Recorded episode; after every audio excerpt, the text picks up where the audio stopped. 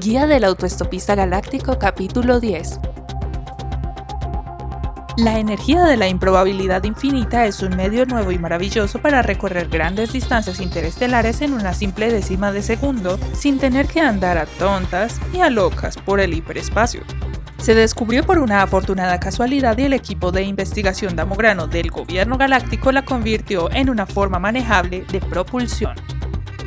Esta es brevemente la historia de su descubrimiento.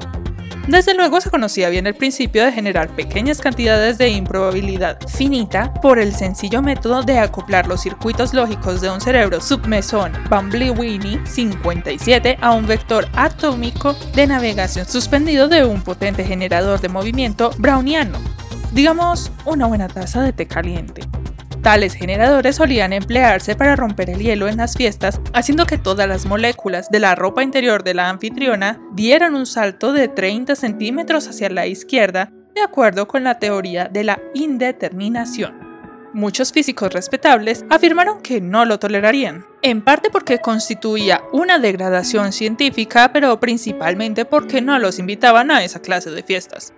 Otra cosa que no soportaban era el fracaso perpetuo con el que topaban en su intento de construir una nave que generara el campo de improbabilidad infinita necesario para lanzar una nave a las pasmosas distancias que lo separaban de las estrellas más lejanas y al fin anunciaron, malhumorados, que semejante máquina era prácticamente imposible.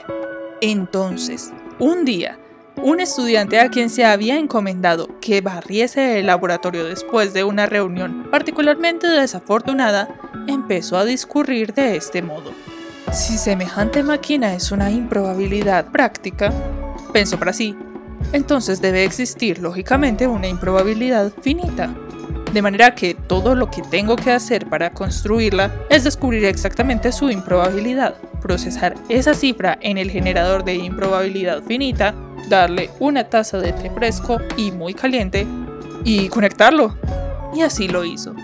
Y quedó bastante sorprendido al descubrir que había logrado crear de la nada el tan ansiado y precioso generador de la improbabilidad infinita.